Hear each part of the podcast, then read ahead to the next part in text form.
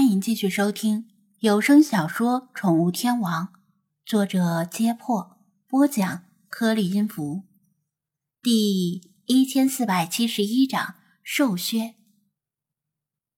小雪自己来海洋馆，其实还是有点小紧张的，因为这是人生地不熟的国外，而她从来没有独自旅行过。虽然这次也不是。但起码是自己一个人出门，操着蹩脚的英语，经常要尴尬的打手势，才能让对方明白自己的意思。从一开始直播时的无人问津和说话都结巴，到现在面对镜头轻松的侃侃而谈，他已经成长了很多。但这毕竟是国外，周围响着各种口音的英语，语速之快令他很难听懂。所以他又开始紧张了，做了好几次心理建设之后，才开始直播。他答应粉丝到国外旅行的时候要直播，而且粉丝们也超级期待，所以他不能放他们的鸽子。为此，还拒绝了老妈一起出门的提议，否则就不会这么紧张了。还好，突然冒出来的张子安以他特有的沙雕冲淡了这一切。异国他乡，突然遇到熟人的惊喜，压过了他的紧张。不过粉丝们可不答应。我觉得是时候报警一波了。跟踪狂店长居然尾行到了美国。九幺幺，这里有紧急情况！真的吗？恶心！别把你那张大脸凑得这么近，鼻孔里的鼻毛都看见了，好吗？听你这么说，我倒回去看了看，真的耶。重口味呀！你们，你们对若店长是真爱吧？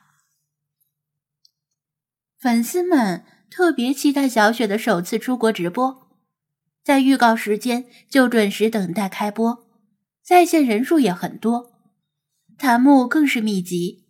张子安打电话并且等人的时候，放松下来的小雪也没有闲着，举着手机绕着海洋馆的正面散步。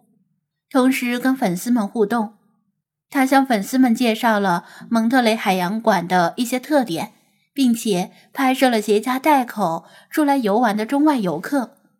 有些性格开朗的游客还主动过来入境打招呼。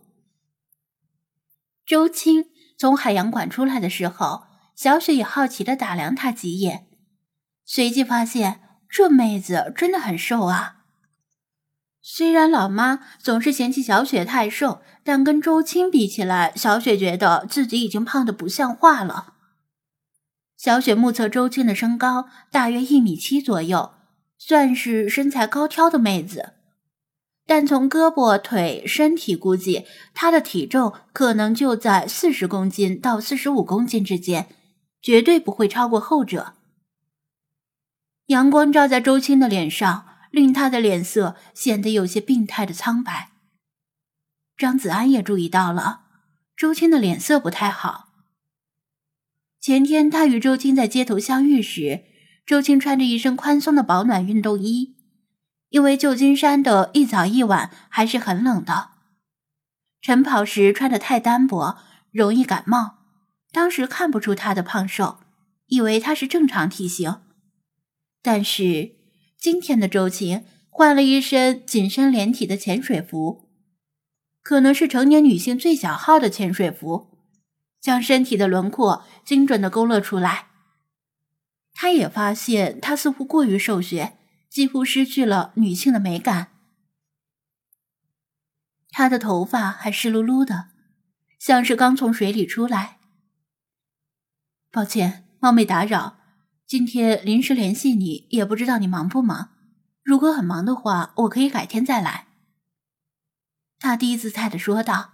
“没事儿。”周青摆摆手，“我今天不下水，跟我进来吧。”说什么不下水？可他头发明明还是湿的。张子安看出他似乎是有难言之隐，眉宇之间的神情混杂着焦躁与愤怒。像是随时可能爆发出来，但是他不了解他，也不知道他为何会这样，想安慰他，不知道从何安慰，如果说一些空洞的套话，可能只会起反效果。他硬着头皮装作没有看出来，向旁边指了指，指着距离十米左右的小雪说道：“我那边还有个朋友，是否方便？”“没问题，一起来吧。”周青软快的一口答应：“好，我就叫他。”张子安小跑几步。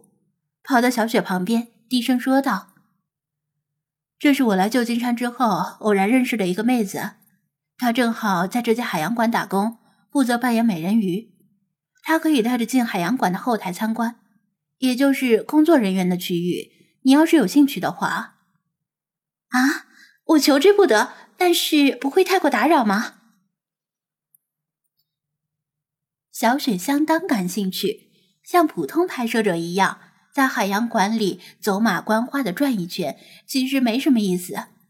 如果能够拍摄到海洋馆员工们的日常工作状态以及海洋馆的运作方式，那本期节目的含金量会大大提升。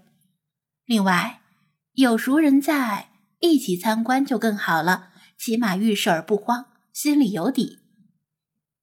应该没关系，只要咱们守规矩，不乱跑，不能拍摄的地方就不拍。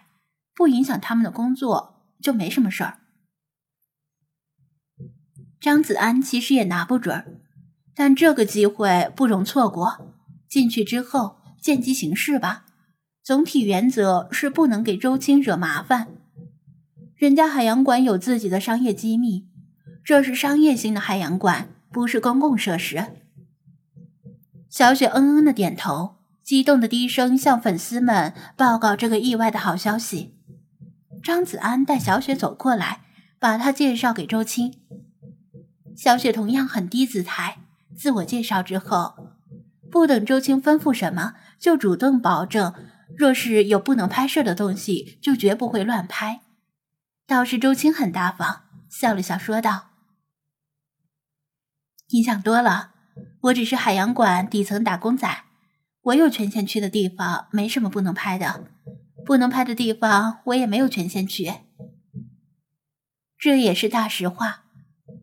由于两人都很坦率，很快你一言我一语的聊天起来。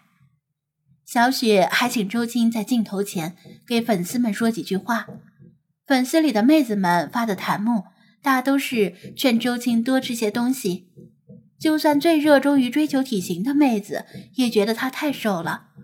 甚至担心他会不会得厌食症，因为很多妹子减肥时都是不顾一切的疯狂节食，甚至采用催吐等极端手法，到最后肥倒是减了，却留下一些很麻烦也很可怕的后遗症，厌食就是其中之一。小雪能看到这些弹幕，但她有些犹豫，对一个刚认识的人。打听太多会不会引起对方的反感和厌烦？进入海洋馆之后，周青没有带他们走向正常游览的路线，而是领着他们走进员工专用通道。对负责看守通道的员工声称，他们两个是来面试的，并且回头悄悄对他们递了个眼色。